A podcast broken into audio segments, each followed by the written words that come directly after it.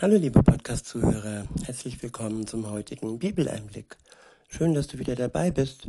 Heute habe ich ein Kapitel aus dem ersten Thessalonicher Brief. Es ist das Kapitel Nummer 5 und ich verwende wieder die Übersetzung Neue Genfer. Der erste Abschnitt ist überschrieben mit Bereitsein für den Tag, an dem Jesus wiederkommt. Ab Vers 1 steht zur Frage nach dem Zeitpunkt, und den näheren Umständen dieser Ereignisse braucht man euch nichts zu schreiben, Geschwister.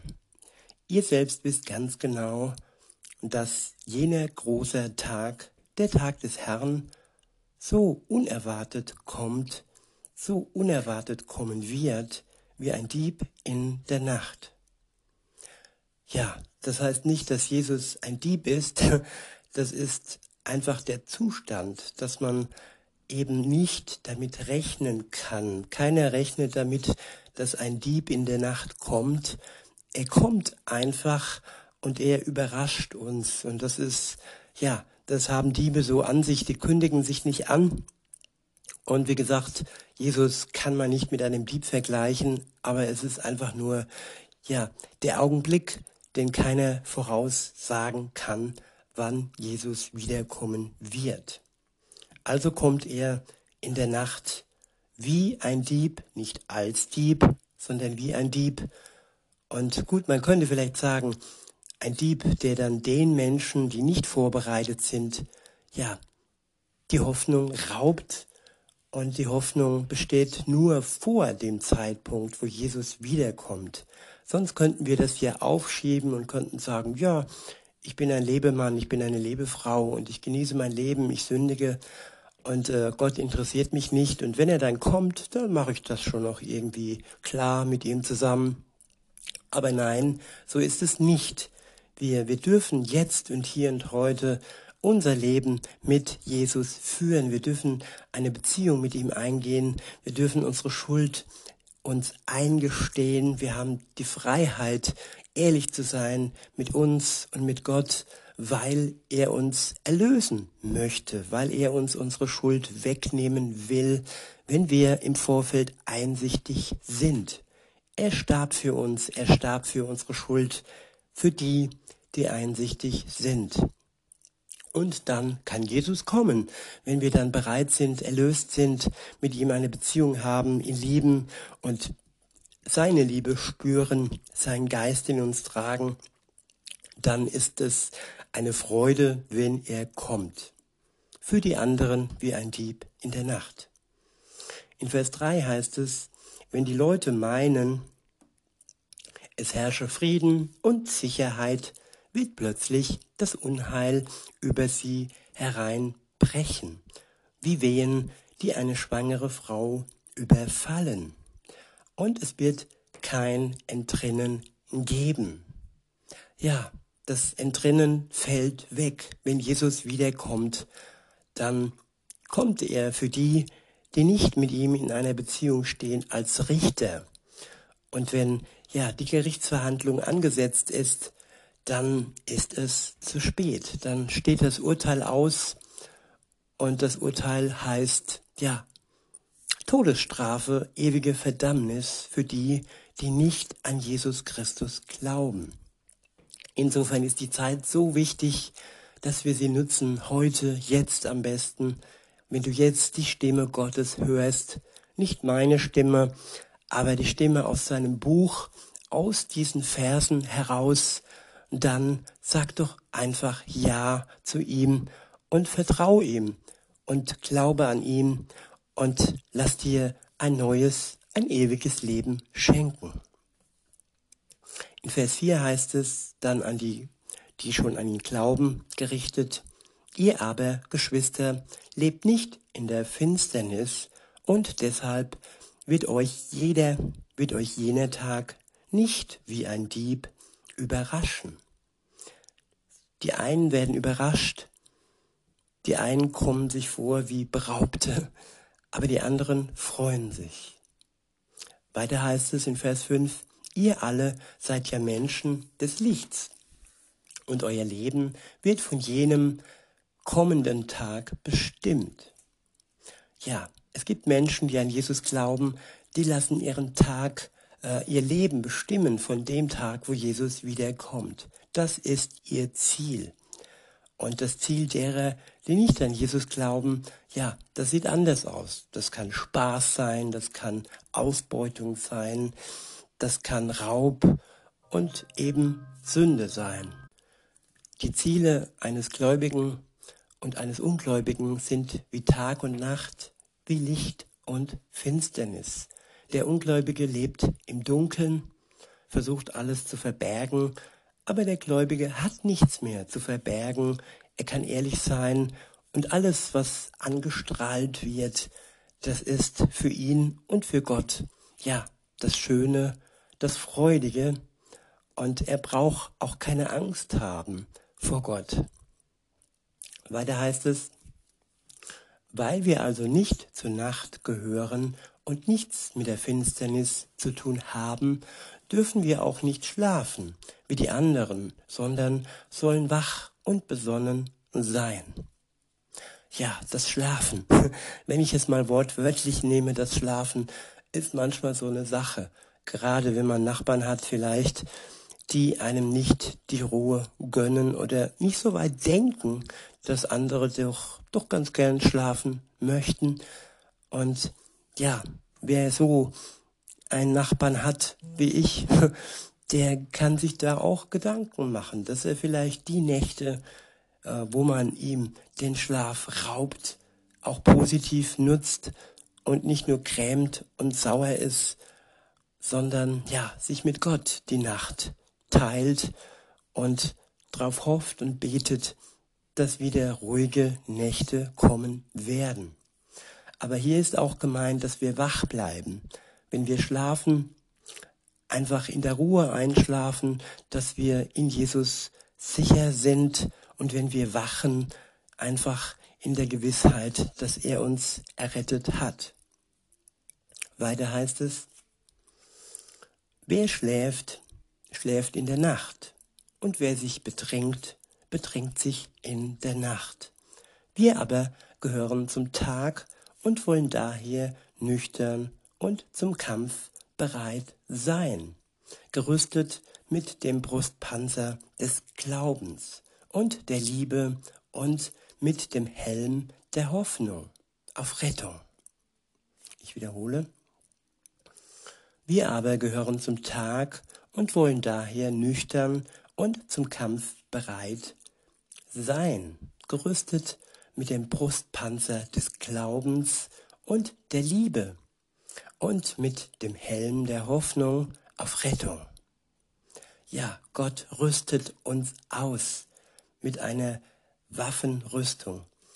Wie früher die Ritter, so werden wir ausgerüstet mit dem Glauben, mit der Hoffnung und mit der Liebe, die uns für den Kampf, in dem wir stehen, ja, bereit macht. Wir werden angegriffen von Menschen, die uns unser Leben streitig machen. Das können viele Gründe sein. Und wenn wir dann nicht wirklich bereit sind und gerüstet sind, ausgerüstet sind, dann werden wir schnell fallen. So ist es wichtig, dass wir unseren Glauben und die Liebe, die wir von Gott geschenkt bekommen haben, am Leben halten.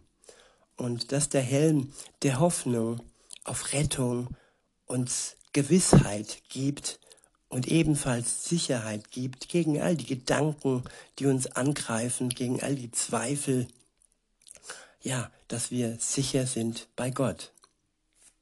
In Vers 9 heißt es, denn Gott hat uns dazu bestimmt, durch Jesus Christus, unseren Herrn, gerettet zu werden und nicht dazu, im Gericht verurteilt zu werden. Ja, Gott hat uns bestimmt zur Rettung. Und Gott ist nicht der Miesepeter, Gott ist nicht der Sadist, der uns im Gericht verurteilen möchte. Nein, er ist gerecht. Und für jeden, der seine Gerechtigkeit durch seinen Tod in Anspruch nimmt, ja, der kann glücklich und fröhlich leben. Und der ist auch gerüstet. für den Tag, wo Jesus wiederkommt.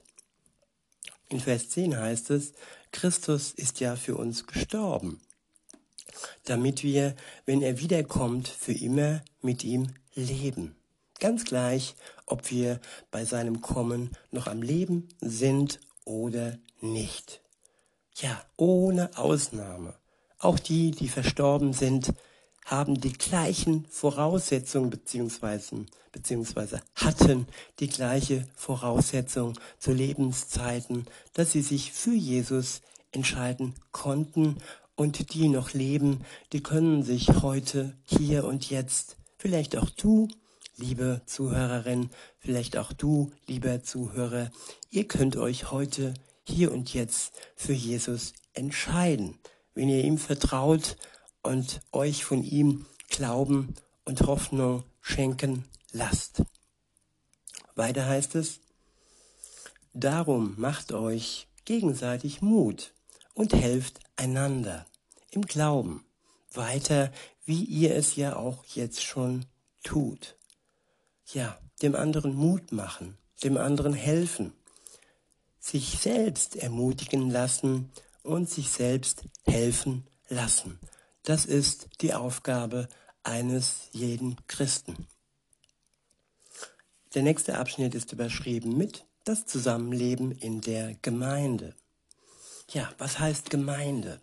Gemeinde heißt da, wo ein, äh, nee, da wo zwei oder drei in seinem Namen zusammenkommen, da ist er mitten unter ihnen. Das ist Gemeinde. Da, wo wir gemeinsam beten, da, wo wir gemeinsam uns ermutigen und uns ermutigen lassen. Weiter heißt es, Geschwister, wir bitten euch, die anzuerkennen, denen der Herr die Verantwortung für eure Gemeinde übertragen hat und die mit unermüdlichen, mit unermüdlichem Einsatz unter euch tätig sind. Da geht es um Wertschätzung denen Menschen gegenüber, die von Gott berufen sind, die Gemeinde zu leiten. Weiter heißt es, und euch mit seelsorgerlichem Rat zur Seite stehen. Ja, Menschen, die sich um eure Seele kümmern. Sie sorgen sich um eure Seele. Und das ist ja eine Sache, wer uns so zur Seite steht, wer uns so umsorgt, wer unsere Seele so umsorgt, der hat es doch verdient, dass wir ihn wert schätzen. In Vers 13 heißt es, ihr könnt ihnen für das, was sie tun, nicht genug Achtung und Liebe entgegenbringen. Haltet Frieden untereinander. Weiter bitten wir euch, Geschwister, weist die zurecht, die ein ungeordnetes Leben führen. Ermutigt die, denen es an Selbstvertrauen fehlt. Helft den Schwachen. Habt mit allen Geduld. Achtet darauf, dass keiner Böses mit Bösem vergilt.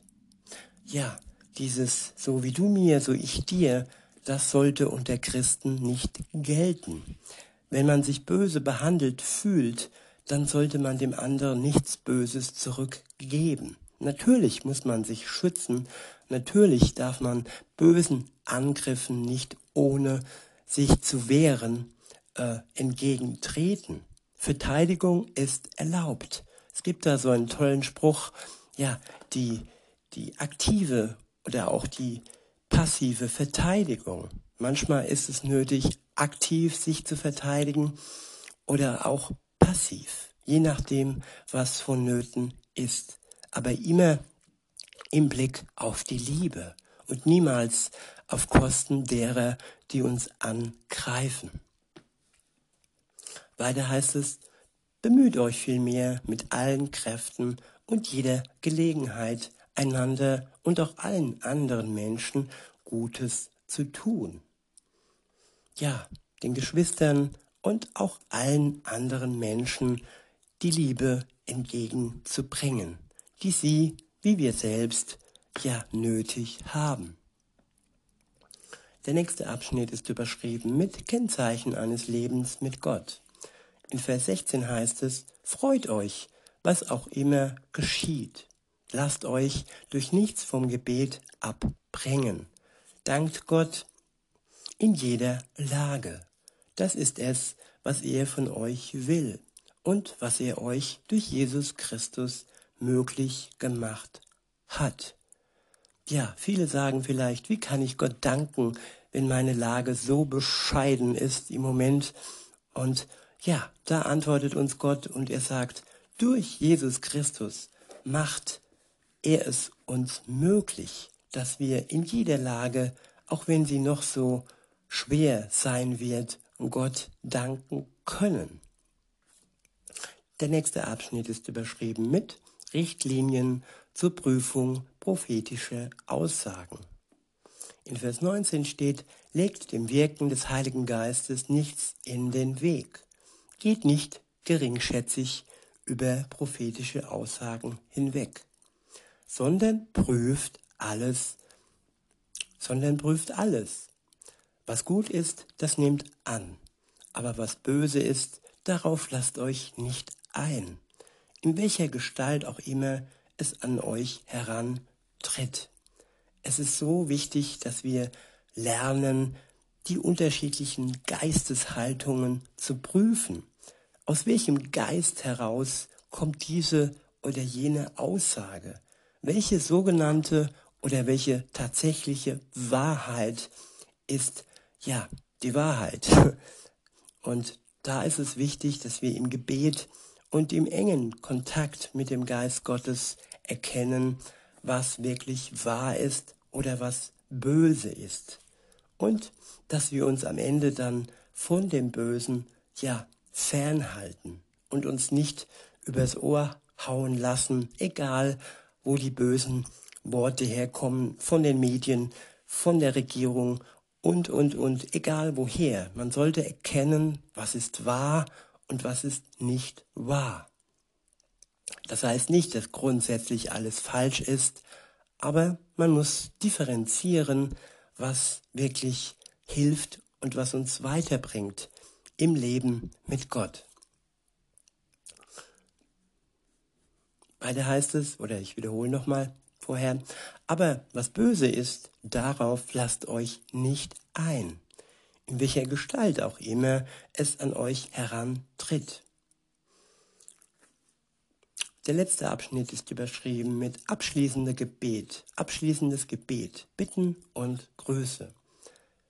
Gott selbst, der Gott des Friedens, helfe euch, ein durch und durch geheiligtes Leben zu führen. Ja, heilig können wir sein durch Gott selbst. Aus uns heraus können wir niemals ein geheiligtes Leben führen. Nur durch seinen Geist heraus sind wir fähig, geheiligt zu leben.